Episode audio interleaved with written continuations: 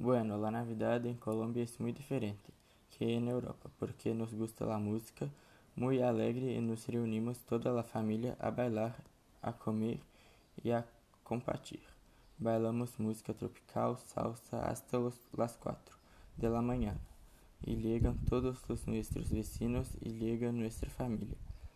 Y compartimos regalos, compartimos comida, compartimos muchos tragos y nos quedamos como hasta las 4 o 5 de la mañana. Y luego todos se van a sus casas y regresan al otro día, al mediodía, para hacer un asado. Un asado es una comida especial que tenemos nosotros para picar muitas carnes, hacerlas a la brasa e comemos também com papas e guacamole.